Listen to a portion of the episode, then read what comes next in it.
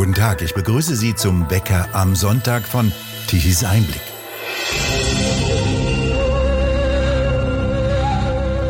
Es sollte der perfekte Auftragsmord werden.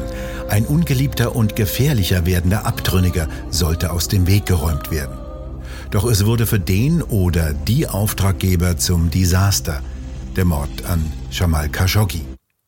Dieser Mord rückte wieder ins Blickfeld, als Kanzler Scholz Mohammed bin Salman, dem Herrscher von Saudi-Arabien, in reichlich goldverzierten Sälen die Hand schüttelte auf der verzweifelten Suche nach Öl. Wenn Mohammed bin Salman verkündet, die asiatischen Winterspiele in seinem Wüstenland Saudi-Arabien auszurichten, die Bilder des Ermordeten sind immer dabei. Und dies ist zugleich die Geschichte, wie Mohammed bin Salman die öffentliche Meinung in der Welt kontrollieren will und eine Twitter-Armee aufbaut. Dort sitzen Hunderte von Twitterern sauber aufgereiht vor ihren Monitoren und versuchen die Redefreiheit zu kontrollieren und Widersacher bis aufs Messer zu bekämpfen. Das Prinzip ist einfach und bekannt. Jeder, der sich gegen Riad äußert, wird bekämpft. Ein eindrucksvoller Dokumentarfilm zeichnet die Geschichte minutiös nach. Der Dissident ein dokumentarischer Thriller des amerikanischen Regisseurs Brian Vogel, zu sehen in einer Reihe von Streaming-Diensten. Der türkische Geheimdienst steuerte viele Informationen und Bilder bei. Er hat schließlich sämtliche Details des Mordes ermittelt. Vor genau vier Jahren reisten 15 saudische Beamte unter der Führung des Agenten Maher Mutreb von Riyadh nach Istanbul, Spezialisten allesamt auf ihrem Gebiet. Sie landeten in einem Privatjet in Istanbul. Protokoll vom 2. Oktober 2018. Altubaygi, hoffentlich geht es leicht. Gelenke sind kein Problem, aber passen Rumpf und Hüfte in eine Tüte. Das Abhörprotokoll verzeichnet Lachen. Mutreb Nein, das passt nicht.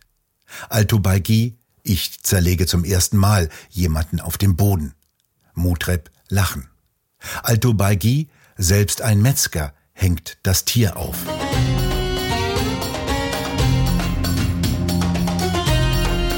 Zuvor wurde Jamal Khashoggi in das Büro des Generalkonsuls von Saudi-Arabien in Istanbul im zweiten Stock gebracht.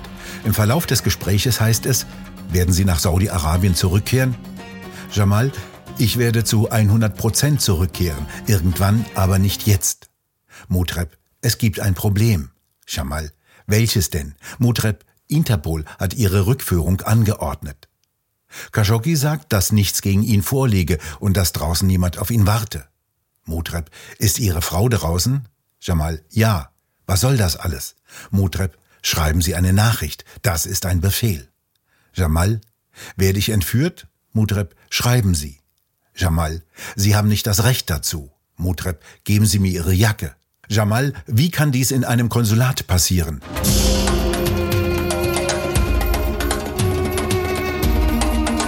Mutreb, Jacke ausziehen, schnell. Jamal, greifen Sie mich an? Mutreb, wir bringen Sie zurück nach Saudi-Arabien. Jamal, lassen Sie mich los. Kampfgeräusche sind zu hören. Jamal, das ist ein Handtuch hier. Wollen Sie mich betäuben? Neben Kampfgeräuschen zu hören ist, wie jemand ihm mit der Hand den Mund zuhält. Mutreb, vorwärts, sein Arm, gleich geschafft, hier festhalten. Altubaigi, gleich geschafft. Mutreb, gut, das reicht.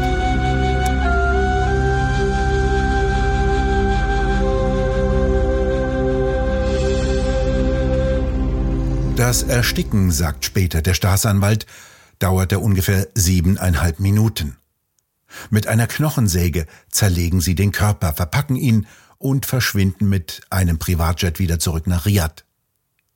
In der atemberaubenden Dokumentation werden zum ersten Mal in zwei Stunden so klar und deutlich wie bisher noch nicht die Abläufe und vor allem die Hintergründe um das Verschwinden und die Ermordung Jamal Khashoggis in der saudischen Botschaft in Istanbul zusammengefasst. Der amerikanische Regisseur Brian Vogel hat in langen Gesprächen erreicht, dass sich die türkischen Behörden ihm gegenüber öffneten.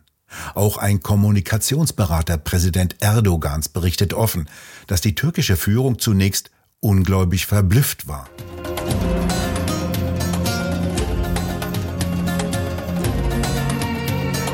Es ist auch die Geschichte davon, wie reich man sein kann und über wie viele Mittel man verfügen muss, um nach einem Mord ungeschoren davonzukommen. Der damalige US-Präsident Trump wurde kritisiert, dass er verhältnismäßig wachsweich auf den Mord reagierte. Saudi-Arabien sei ein solch großes Wirtschaftsland, er werde nicht dumm reagieren. Aber es wäre falsch, Trump allein zu verdammen. Wie lange jetzt Biden seine konsequenten Töne gegenüber Saudi-Arabien durchhält, sollte man abwarten. Auch Amazon-Chef Jeff Bezos hält sich zurück. Dies, obwohl ihm Saudi-Arabien übel mitgespielt hat. Er tauchte zwar auf der Trauerfeier für Jamal Khashoggi in Istanbul auf und sprach ein paar warme Worte zu dessen damaliger Lebensgefährtin Hatice Cengiz. Doch er hatte einen großen Deal mit Saudi-Arabien unterschrieben. Da hätten zu laute Worte stören können.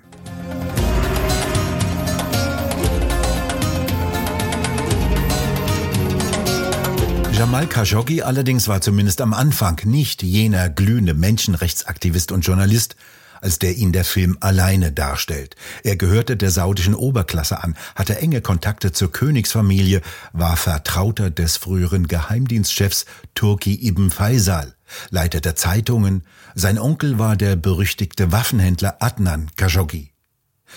Er trat früh der Muslimbrüderschaft bei, die den strengen Wahhabismus bekämpfte, die offizielle Staatsdoktrin Saudi-Arabiens und geriet so in Konflikt zur herrschenden Klasse. Nach dem Tod des 90-jährigen Abdullah, dem einigermaßen auf Ausgleich bedachten langjährigen Herrschers, im Jahre 2015 setzte sich der hemmungslose Kronprinz Mohammed bin Salman gegen seine vielen Verwandten durch und besetzte den Thron, gebietet fortan über den Militär-, Staats- und Geheimdienstapparat. Gerade ließ er sich zum Ministerpräsidenten ernennen. Dadurch übrigens sieht er sich durch eine mögliche Strafverfolgung in den USA geschützt. Mohammed bin Salman bekommt zu Beginn seiner Herrschaft das Mäntelchen des Reformers umgehängt, im Westen. Er sagt Sätze wie, der Nahe Osten wird zum neuen Europa werden. Er fördert ein wenig die Rechte von Frauen. Er benötigt sie als Arbeitskräfte. Er erlaubt Musik und Kinos und scheint hart gegen Korruption vorzugehen. Das jedenfalls dringt nach außen. In Wirklichkeit handelt es sich um einen knallharten Machtkampf, den Mohammed bin Salman gegen seine Verwandtschaft führt. Dem Land machen die niedrigen Ölpreise zu schaffen. Es fällt schwer, das unterdrückte Volk mit Wohltaten bei Laune zu halten. Was Mohammed bin Salman drauf hat, zeigt er, als er 2017 in einer spektakulären Aktion elf Prinzen verhaften lässt. Einige sind seine Rivalen in der Königsfamilie, allesamt schwerreiche Millionäre und Milliardäre der saudi-arabischen Gesellschaft. Darunter der Investor Al-Walid bin Talal. Er lässt sie im Luxushotel Ritz in Riyadh festsetzen und trifft damit Saudi-Arabiens Elite bis ins Mark. Erst nach einiger Zeit des Schmorens und nach einer Zahlung von über 100 Milliarden Dollar lässt er sie wieder frei. Damit hat er gezeigt, dass er die absolute Kontrolle hat und er hat seine etwas klamme Kasse gefüllt.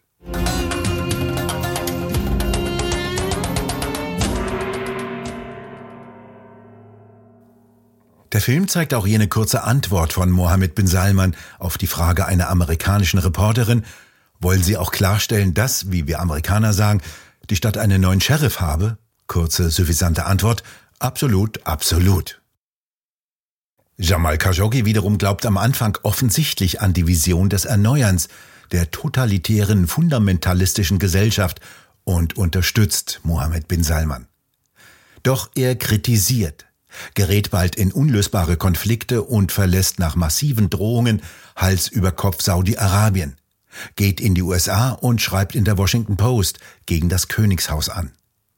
Ihm ist allerdings auch die Annäherung Saudi-Arabiens und Israels nicht geheuer. Jamal Khashoggi kritisiert die saudi-arabische Herrscherklicke laut und deutlich, vor allem Kronprinz Mohammed bin Salman. Er hat zudem immerhin 1,7 Millionen Follower auf Twitter und lebt mit seinem Insiderwissen gefährlich in Washington. Bei Saudi-Arabien sollten Sie wissen, dass es ein riesiges Familienunternehmen ist, erzählt in der Dokumentation Seda Atash, der Nachrichtenchef des arabischen Programmes von TRT, dem türkischen Staatsfernsehen. So gesehen war er ein Insider und ein internationales Gesicht. Einer der Kronzeugen des Filmes ist der charismatische Wada Kanfa. Der führte als Chef des katarischen TV-Senders Al Jazeera den Kanal mit entschlossenem Journalismus zu internationaler Bedeutung, bevor der dann wieder zum Propagandasender wurde. Kanfa Jamal ging bis an die Grenze. Er wusste, welche rote Linien er in seinen Beiträgen nicht überschreiten durfte, tat aber, was ihm möglich war. Manchmal verschätzte er sich. In Saudi-Arabien sind alle Journalisten Werkzeuge des Regimes. Sie sollen nur Gutes über die Regierungen schreiben und wie weise deren Entscheidungen sind, so Kanfa. Sie haben diese Kultur übernommen, und zwar aus der Zeit der Wüste, als Dichter zu den Stammesfürsten zu kommen pflegten, um deren weise Politik zu preisen. Daher rührt die Einstellung der saudischen Herrscherfamilie zum Journalismus. Man schreibt für sie, so war der Kanfa wörtlich. Die Reaktion des Regimes in Riad war knallhart. Das Außenministerium erklärt, Khashoggis Ansichten repräsentieren in keiner Weise unser Land. Wada Kanfa berichtet von der Reaktion seines Freundes. Als Jamal diese Reaktion hörte, war er schockiert. Dies war eine Warnung. Seine Frau wird vom Regime gezwungen, sich von ihm scheiden zu lassen.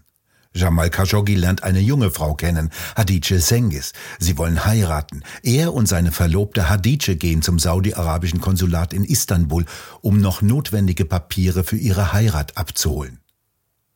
Am 2. Oktober 2018 geschieht dann das Unglaubliche. Iran Fidan, der leitende Staatsanwalt in Istanbul, ist immer noch geschockt. Ich bin seit 20 Jahren Staatsanwalt. Heute kann ich aufgrund unserer bisherigen Ermittlungen ruhigen Gewissens sagen, dass die Tötung Jamal Khashoggis geplant war.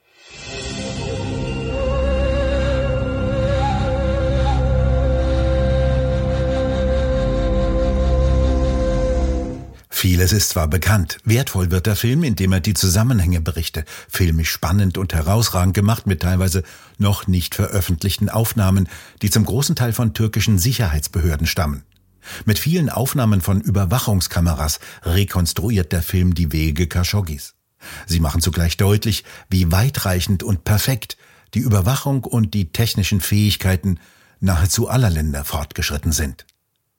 Zu hören sind die Tonaufnahmen der saudi-arabischen Spezialisten bei ihrer Arbeit, den Leichnam Khashoggis zu zerteilen und ihn abzutransportieren. Die türkischen Behörden haben nicht verraten, wie sie an diese Aufnahmen gekommen sind. Der Geheimdienst hat vermutlich Abhöranlagen installiert. Der Film zeigt die Abschrift der Aufnahmen, die der türkische Nachrichtendienst angefertigt hatte. Al-Tubaigi, ist unser Opfertier da? Mutreb es ist da. Altubaigi, Allah sei gepriesen.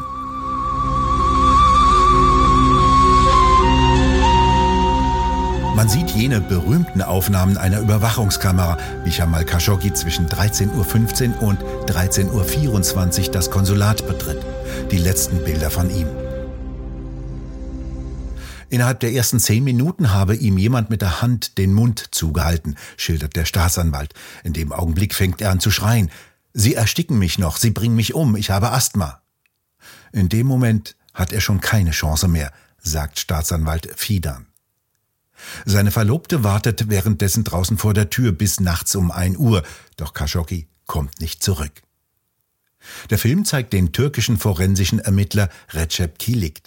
In dem Moment, in dem wir aus den Medien erfuhren, dass er vermisst wird, waren wir uns sicher, dass wir an Ort und Stelle ermitteln mussten. Doch sie können nicht hinein. Wir warteten, uns war klar, dass wir gemäß internationalem Recht ihre Zustimmung brauchten. Doch die Saudis verweigerten den türkischen Ermittlern den Zutritt.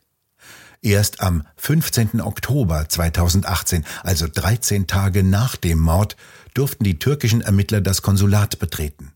Sie sichern Spuren. Im blauen UV-Licht sieht man Blutspuren an den Wänden. Die Aufnahmen stammen von der Polizei in Istanbul.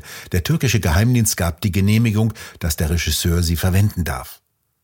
Die Tat geschah im Besprechungsraum. Aus der Tatsache, dass die Tat im Konferenzraum stattfand, schlossen wir, dass sie im Kontakt mit Saudi-Arabien stand. Es ist denkbar, dass man alles, was vor sich ging, beobachtet hat, erzählt der Sprecher unter dem Bild einer Webcam in diesem Raum.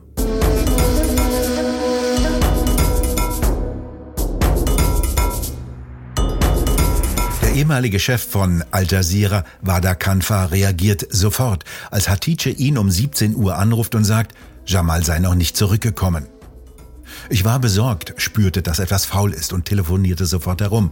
Ich rief sofort türkische Regierungsvertreter an. Wir haben niemals, nie damit gerechnet, dass man ihn umbringt.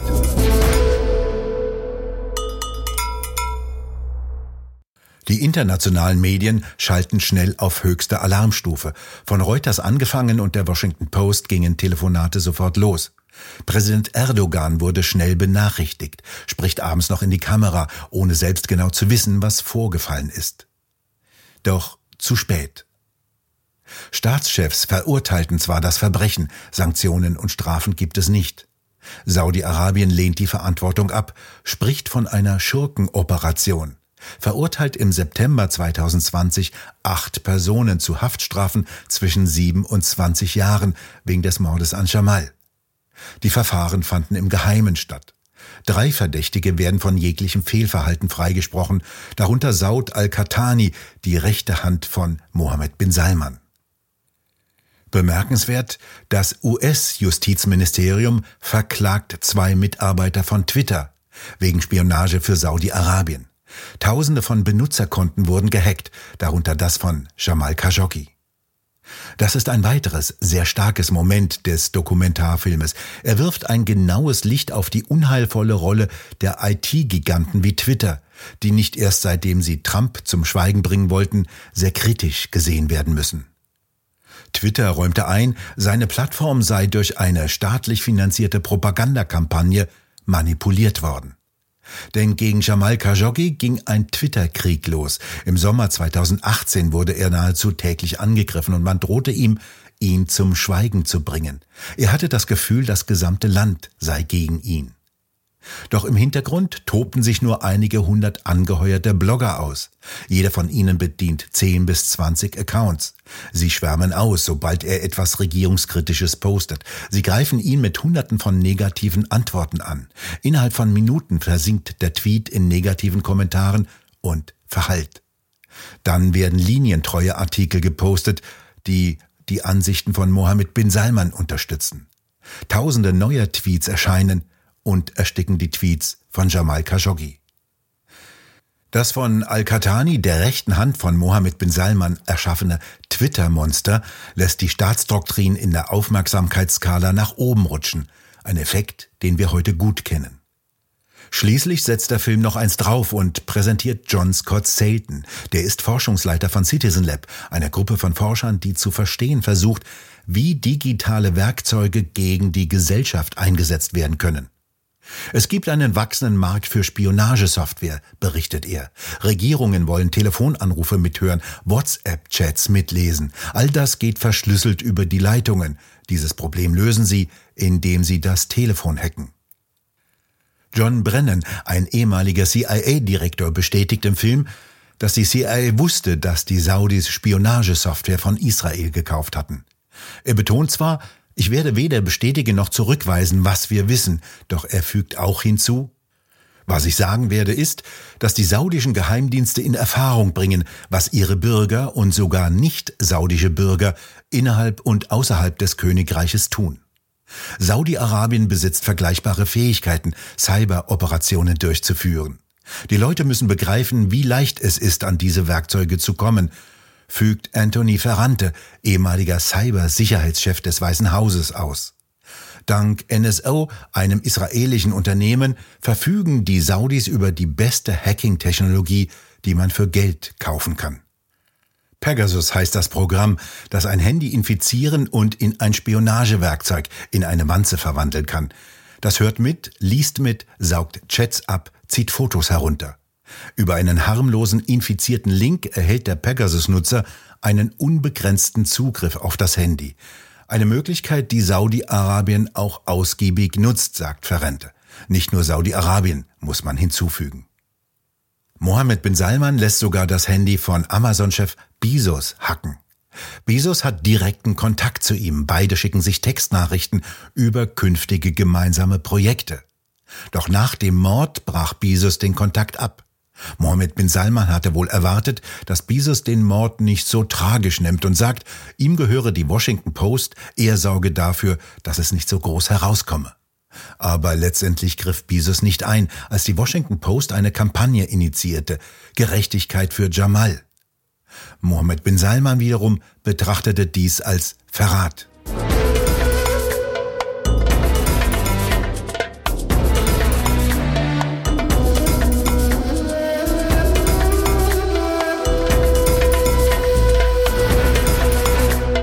UN-Sonderberichterstatter David Kay erzählte, dass es Beweise gebe, dass der Trojaner über eine Textnachricht von Mohammed bin Salman auf das Handy des Amazon-Chefs gekommen ist. 2018 wurde ein Video vom Mohammed bin Salman-Account an Bezos geschickt. Anschließend beobachteten die Sicherheitsleute eine massive Zunahme des Datenverkehrs vom Handy. Erstaunlicherweise oder auch eher weniger beginnt jetzt eine massive Online-Kampagne der Saudis gegen Bezos. Die Zeitung National Enquirer veröffentlichte sogar Fotos einer Affäre von Bezos. Da wurde dem Sicherheitsteam von Bezos klar, dass sein Handy gehackt wurde. Der erhält jetzt eigenartige Nachrichten vom Account von Mohammed bin Salman. Alles, was du über die Verwicklung Saudi-Arabiens hörst, stimmt nicht. UN-Sonderberichterstatter David Kay resümiert, Allein die Tatsache, dass Mohammed bin Salman in der Lage ist, den reichsten Mann der Welt zu überwachen und sein Handy zu knacken, ist schockierend. Und Saudi-Arabiens Herrscher Mohammed bin Salman hat damit klargestellt, dass er jeden erreichen kann. Wirklich jeden.